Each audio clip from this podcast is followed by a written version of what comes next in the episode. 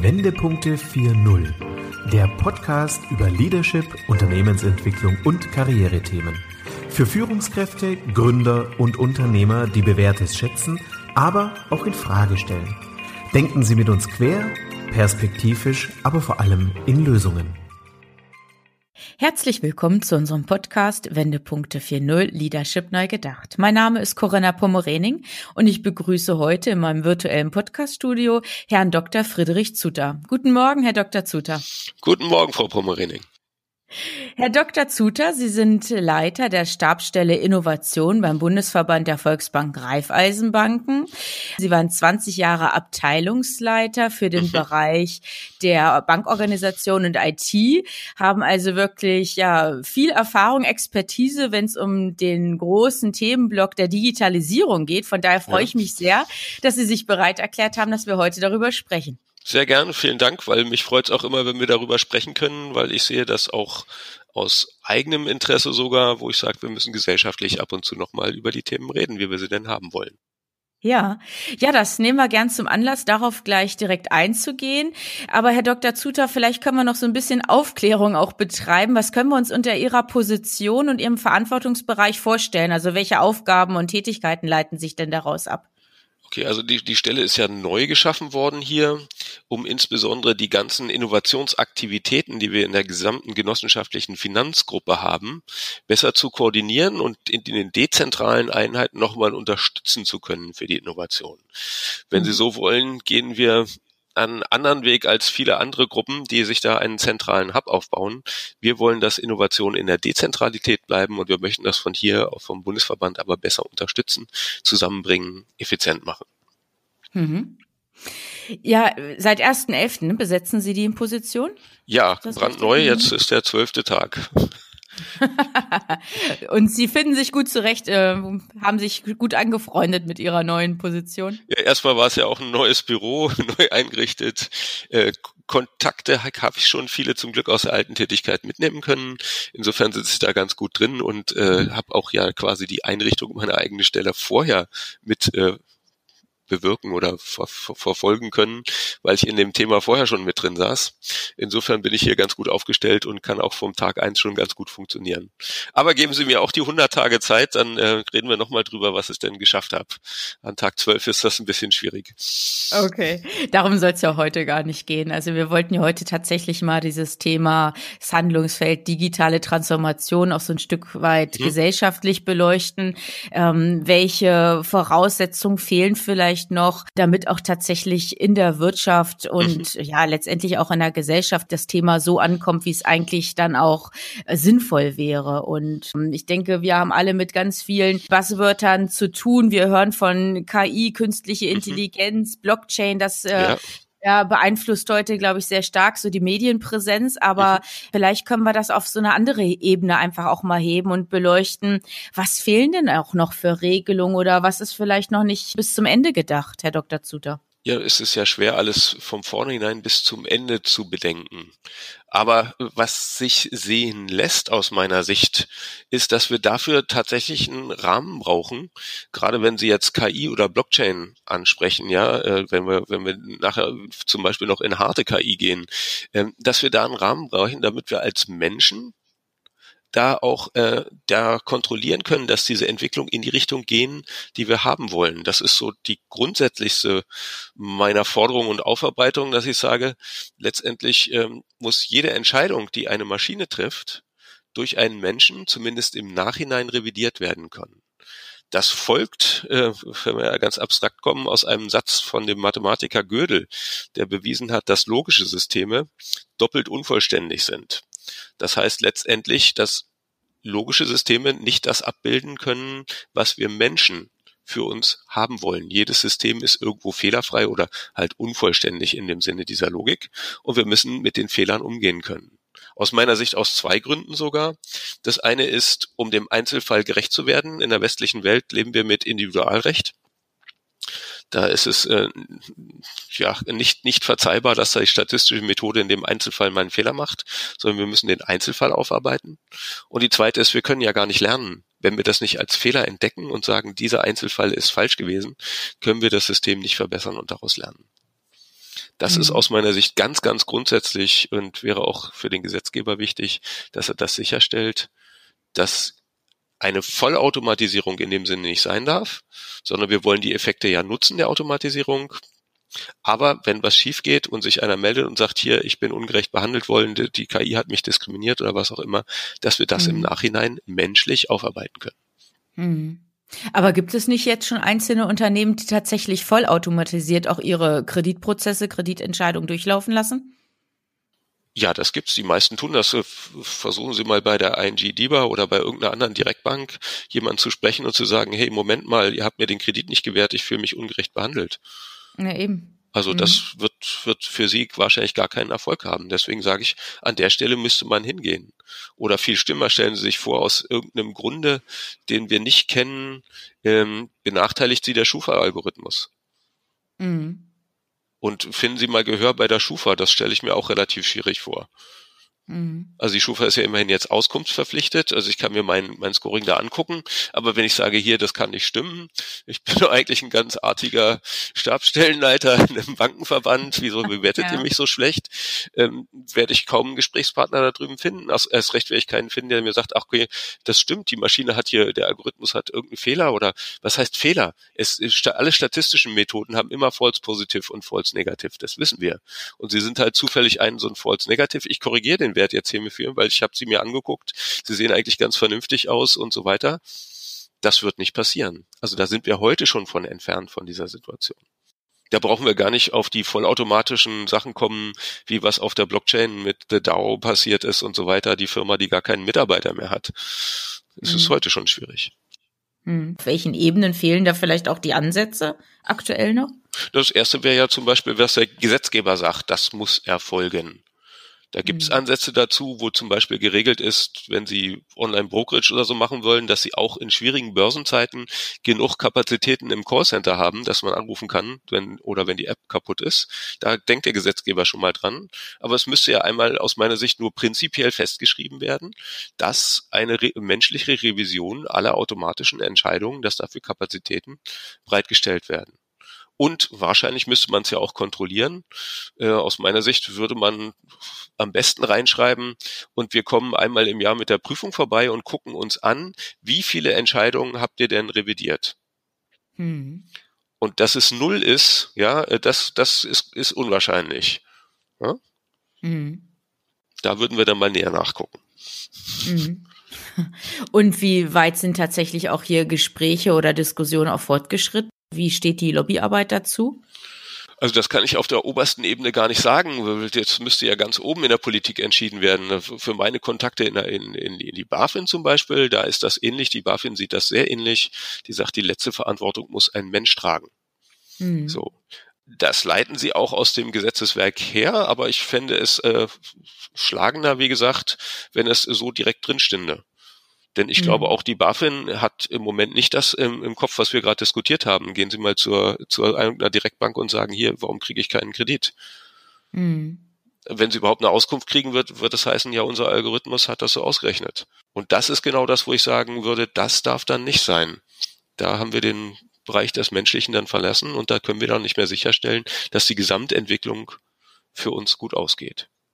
Den Chinesen wäre das beispielsweise relativ egal. Ne? Da geht immer die Gruppe vor dem Einzelnen und da kann ein Einzelner auch mal ungerecht behandelt werden, ähm, mhm. wenn die mhm. Gruppe insgesamt davon profitiert.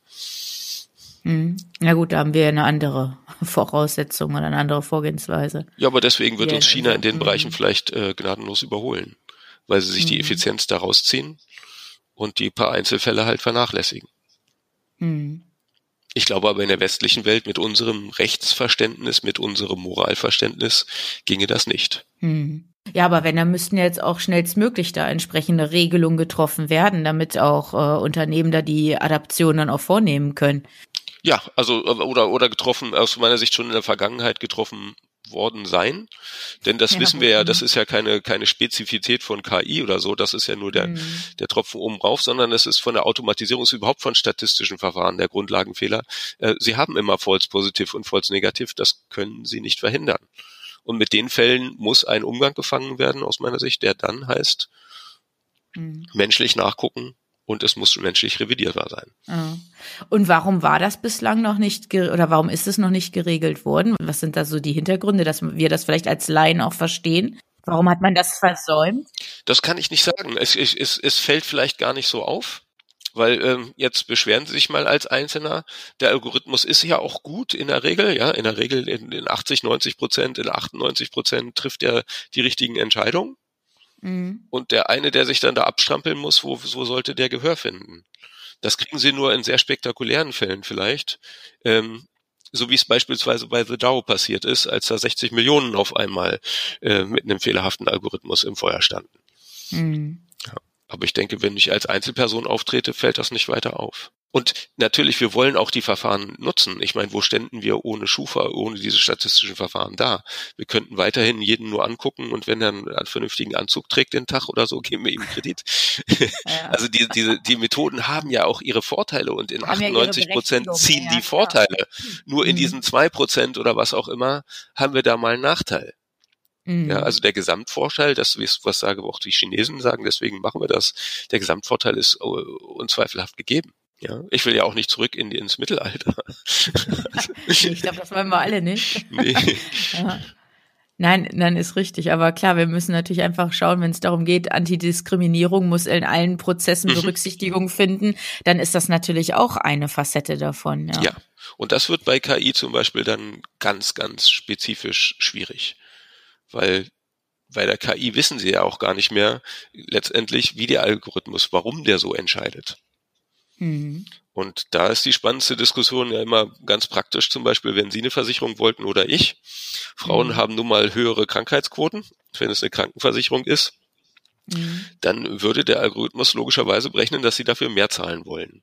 Mhm. Jetzt haben wir aber festgelegt, das entspricht nicht unseren Moralvorstellungen. Frauen wie Männer sollen das gleiche zahlen für die Krankenversicherung.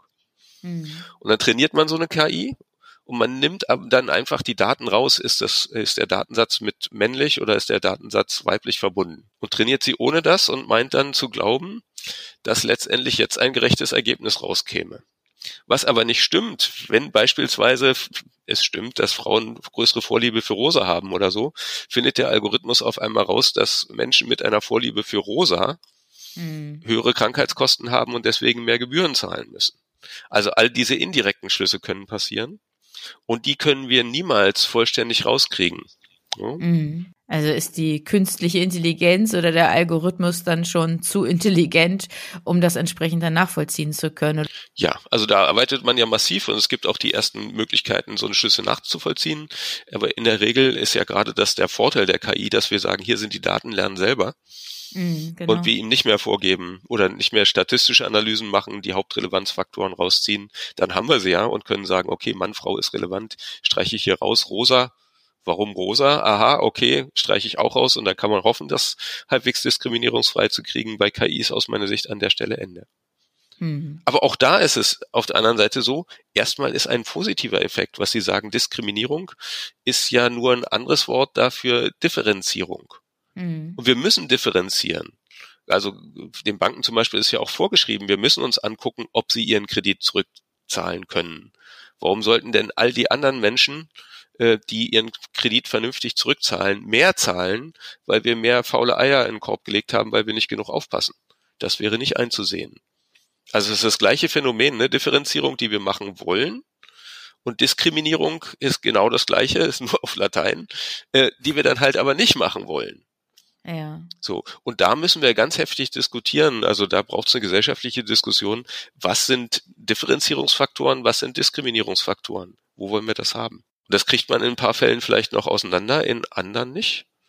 Also Mann, Frau, glaube ich, äh, haben wir jetzt diskutiert. Aber was ist mit Rauchern? Sollen Raucher mehr zahlen für die Krankenversicherung? Oder Dicke? Hm. So, und dann stellen sie ja mhm. fest, äh, auch das kann man sehen, äh, äh, Suchtfaktoren können wir in den Genen inzwischen feststellen. Also viele der Raucher können nichts dafür, dass sie nicht da freikommen. Und genauso ist es bei den Übergewichtigen. So. Ja, schwierig. Und dann braucht es einen Diskurs. Was, was wollen wir denn? Soll denn das dann, also definitiv, es verursacht mehr Krankheitskosten, aber soll das den Personen zugerechnet werden? Oder ist das, äh, was wir sozial sagen, was wir insgesamt tragen, weil es kann jeden treffen? Ja, spannend. Aber ich stelle mir die Frage, ob ja dieses Bewusstsein tatsächlich auch in der Gesellschaft da ist für diese Problematik dieser Differenzierung oder wenn wir das andere Wort verwenden wollen, der Diskriminierung. Also ich weiß nicht, mit wie vielen Sie das mal diskutiert haben. Wenn ich das diskutiere, treffe ich eigentlich immer mehr auf großes Erstaunen und interessiert mich nicht so. Und ja, äh, eben, genau. Ja. genau, und, und das ist das, was, was ich auch sage, wo wir aber, da können wir tatsächlich vielleicht nicht ans Ende gucken, wie Sie anfangs eingeleitet haben, aber da können wir hier mit ein bisschen Expertise schon weiter gucken. Ich meine, wenn Sie eine mhm. Versicherung mhm. sind, das ist ja das Beste, was Sie tun können. Wenn Sie vorhinein die, die Kunden fragen, gib mir mal deine Facebook-Daten oder deine Kontodaten oder was auch immer frei und daraus kann ich sehr viel über Ihr Risikoprofil ableiten dann muss ich das ja tun, weil das ist mein Konkurrenzvorteil gegenüber der anderen Versicherung, wenn ich die Guten mir rauspicken kann. Oder die, den guten bessere Tarife auch machen. Gesamtgesellschaftlich ist das aber furchtbar. Denn letztendlich äh, die Menschen, die die Versicherung gar nicht brauchen, kriegen sie hinterhergeworfen und die, die sie dringend brauchen, die kriegen sie gar nicht mehr oder die kriegen sie nur zu Kosten, die sie sich nicht mehr leisten können. Das ist nicht der Sinn, den wir einer Sozialgemeinschaft Versicherung zuweisen. Das funktioniert dann nicht mehr, wenn wir das jetzt mal zehn, vielleicht fünf oder zehn Jahre vorausdenken. Und die ersten Anfänge werden ja gemacht. Sie werden ja gefragt, können wir bei Ihnen eine kleine Kiste ins Auto einbauen und dann Ihren Kfz-Versicherungstarif neu danach berechnen, weil wir sehen, wie schnell Sie anfahren und welche Kurvengeschwindigkeiten Sie fahren. Ja, aber stecken ja, ja, stecken aber vielleicht auch Vorteile drin, wenn es um diese Auswertung der Daten geht. Ich habe neulich gedacht, ich war im, tatsächlich im Autohaus, mhm. hatte die Inspektion und ich wurde gelobt, dass meine Bremsen ja noch gar nicht so weit runtergefahren waren und ich würde entsprechend einen ja sehr defensiven Fahrstil wohl mhm. haben und mein ähm, Rhythmus bezüglich des Inspektionsintervalls hat sich auch danach angepasst. Ja. Da sind mir so die Gedanken gekommen, wenn sowas alles analysiert wird und mhm. auch dieser Inspektionstermin danach ausgewertet wird, wie ich fahre, mhm. da knüpfen sich doch eigentlich auch neue Geschäftsmodelle oder auch äh, Tarife an, jetzt beispielsweise. Ähm, also wir wissen alle, je weniger wir fahren, desto besser für die Umwelt oder mhm. je weniger wir einfach auch an CO2-Emissionen verursachen. Da wäre es doch auch einfach toll, wenn man auch diese Daten nutzen würde, um beispielsweise nachhaltige Tarife aufzusetzen. Also wenn wir das jetzt mal in eine mhm. andere Richtung denken, genau. leiten sich ja auch tolle Vorteile ab. Ja, das ist das, was ich sage, wo wir sagen, das ist Differenzierung, das wollen wir haben. Und da muss man aber gucken, mhm. ist die andere Seite nicht eine Diskriminierung? Also Gibt es vielleicht ja. jemanden, der einfach mehr fahren muss, der kann gar nichts dafür, CO2 hin oder her, oder muss der äh, seine Bremsen ja, öfter einsetzen? Es ist ja vielleicht gar nicht das beste Bremsen nie eingesetzt, dafür immer am, am Kollegen gebremst, Stoßstange öfter gewechselt. Ne? Also da muss man, genau das muss man rausfinden aus meiner Sicht. Da brauchen wir genau diese Diskussion. Was wollen wir da? Weil wir es jetzt können, ja, wir können all die Daten aus ihrer äh, äh, Inspektion ja, ausziehen, ja. ja. Das wäre ja kein Problem. Letztendlich, wenn Sie eine Freigabe erteilen, kann man irgendwo auf die Daten zugreifen und die auch dem Versicherer zuleiten. Und er würde sagen, wunderbar, Frau Pommerening, so wie Sie fahren, kriegen Sie einen günstigeren Versicherungstarif. Ja, und ich habe das halt wirklich, wir hatten ja nun einige Podcast-Folgen mhm. auch zum Thema Nachhaltigkeit oder Green Finance hatten wir auch ähm, schon zum Thema oder auch gerade in Vorbereitung. Und äh, ja, da fragt man sich natürlich, was tun jetzt auch entsprechend die Unternehmen? Was wird jetzt gerade auch angestoßen? Und da wäre das ja auch ähm, ja ein Aspekt. Also so kam mir das einfach nur in den Sinn. Und da wäre ich natürlich auch als Kunde absolut bereit oder als Versicherungsnehmer, diese Daten natürlich zur Verfügung zu mhm. stellen. Mhm. Ja. ja, also sind natürlich zwei Seiten der Medaille, die man da einfach beleuchten muss. Aber ich glaube einfach, ist, dass diese Besonderheit oder die Problematik einfach auch in diesen Fragestellungen ist nicht überall präsent. Ja, also Otto Normalbürger denkt darüber nicht nach und die Versicherungen machen ihren Job ja auch gut. Nur ich sage, die Versicherungen sind ja eigentlich gezwungen, diese Schiene lang zu gehen und diese Sozialgemeinschaft, wie wir sie heute als Versicherung bestehen, aufzulösen, weil sie im Wettbewerb stehen. Mhm. Herr Dr. Zuter, wollen wir noch auf das Thema Blockchain zu sprechen kommen? Können wir gerne auch, ja, klar. Wo liegen denn da Ihrer Meinung nach auch vielleicht so, ja, ich will es jetzt mal ganz salopp formulieren, Knackpunkte, wenn wir das jetzt nochmal so aus dieser Perspektive beleuchten, wie eben gerade bei der künstlichen Intelligenz? Mhm. Die Knackpunkte da sind aus meiner Sicht noch ein bisschen härter, weil die Blockchain ist ja erfunden worden sogar ne, für ein für Bitcoin. Mhm. Und wenn man sich das anguckt, ist es ganz gezielt erfunden worden, ähm, um einer Regulatorik zu entgehen.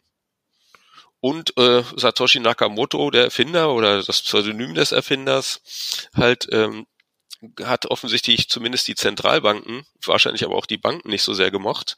Das, was, was er dann in, in seinem Design ja gemacht hat mit diesen Bitcoins, ist, dass er das Quantitative Easing, also der Zentralbanken, ausgeschlossen hat. Es wird irgendwann ja nur eine begrenzte Menge an Bitcoins geben. Mhm. Das ist also A, ein technologisches, ein genialer Schachzug, was er da gemacht hat, dass er es geschafft hat, äh, seinen äh, Konsensalgorithmus auszurollen und der bis heute Bestand hat, ja, muss man ja wirklich sagen. Also wenn Bitcoin knackbar wäre, wäre es ja wahrscheinlich geknackt worden bei den Milliarden, die da drin sitzen. Aber es ist ein Großexperiment, sowohl was die Technologie betrifft, als auch diesen Konsensalgorithmus, als auch den, äh, sage ich mal, volkswirtschaftlichen, den Geldmechanismus, den er sich da zurechtgelegt hat. Und das Experiment findet live an der Weltbevölkerung statt. So. Mhm. Und wir können die Auswirkungen gar nicht so sehr sagen. Ich hätte anfangs auch immer gewettet, dass äh, Bitcoin ganz schnell verboten wird. Denn wenn Sie als Staat das Münzdruckprivileg haben, ne, dann äh, lassen Sie sich das nicht von irgendjemand Dritten aus der Hand nehmen. Aber spätestens als die EU geregelt hat, wie Bitcoins steuerrechtlich zu behandeln sind, dachte ich, okay, das wird wohl nicht passieren. Sie werden Bitcoin nicht verbieten. Genau. Mhm. Das macht uns ganz massive Probleme. Zum Beispiel, ich wüsste nicht, warum wir Banken jetzt noch einen weiteren Euro in die Terror, Geldwäscheerkennung und so weiter äh, investieren sollten. Ja, wir müssen das Netz immer enger knüpfen und das sind unsere Kosten. Und nebendrin ist so ein riesiges Loch in dem Netz. Das heißt, Bitcoin, Monero, wirklich schwierig. Mhm. So. Und wir kommen so zu dann Feinheiten zum Beispiel, wenn wir nachher zu den Smart Contracts kommen, wo ich sage auch, wenn, wenn diese Smart Contracts, die sind ja auch genial, die sparen ganz viel Arbeit, die können einen Notar ersetzen. Ähm, also mhm. Also Effizienz ist super genial. Auf der anderen Seite, was aber passiert ist, diese, zumindest wenn sie auf einer Public Blockchain sind, entziehen sie sich ja einer nationalen Regelung. Mhm. Sondern die Maschine führt diesen Vertrag aus. Das ist ja sehr schön, solange wir uns einig sind über den Vertrag. Wenn wir uns aber nicht einig sind über den Vertrag, und dafür gibt's Gerichte, und ich glaube, die haben auch wirklich nicht wenig zu tun. Also es gibt viele Fälle, wo man sich nachher nicht mehr so einig über den Vertrag ist. Ne? Ja. Und dieses mhm. Gericht urteilt dann nach Treu und Glauben. Das heißt, es guckt sich an, wie ist der Vertrag und was hätten die eigentlich gemeint, als sie den Vertrag geschlossen haben und sagt dann, okay, und du musst jetzt deswegen das tun, was du nicht willst, aber und der andere aber fordert. Wenn sie das nachher auf äh, so einem Smart Contract haben, die Maschine führt einfach aus. Da können Sie jetzt vor einen Richter ziehen oder was auch immer. Die Maschine führt aus. Die Maschine steht gar nicht in Deutschland. Die steht weltweit verteilt. Hm, Vielleicht in Hinterasien oder so. Da kommen Sie nicht hin. Insofern verlassen wir da auf gewisse Art und Weise das Rechtssystem, was wir heute haben. Und das wäre aus meiner Sicht auch was, äh, gerade natürlich für den Gesetzgeber, wo er sich äh, mal intensiv mit beschäftigen muss, was man dann da für Anforderungen hat an der Stelle, dass man den positiven Effekt nutzen kann, ohne den negativen zu haben. Mhm. Und wie weit sind denn die Smart Contracts schon äh, fortgeschritten? Werden die schon auch in Unternehmen entsprechend vorbereitet, dass sie in Kürze auch äh, eingesetzt werden? Oder wie ist so der aktuelle Stand? Ja, auch, auch in unserer Gruppe gibt's äh, Blockchain live im Einsatz. Mhm. Dann aber nicht als Public Blockchain, sondern als Private Blockchain. Zum Beispiel in einem Fall in einem Bankenkonsortium, was Schuldscheinverschreibungen dann hinten abwickelt. Insofern ist da alles noch in, von der Gesetzgebung äh, ganz klar und einfach zu regeln. Die unterliegen alle deutschem Recht, ne? die kann man packen. Die haben auch untereinander Verpflichtungen, dass ihr Updates ins System macht, wenn jetzt eine Sicherheitslücke beispielsweise entdeckt würde, dass man die stopft, etc. pp. Das ist äh, von daher nicht problematisch, in, in äh, die Blockchain äh, private einzusetzen.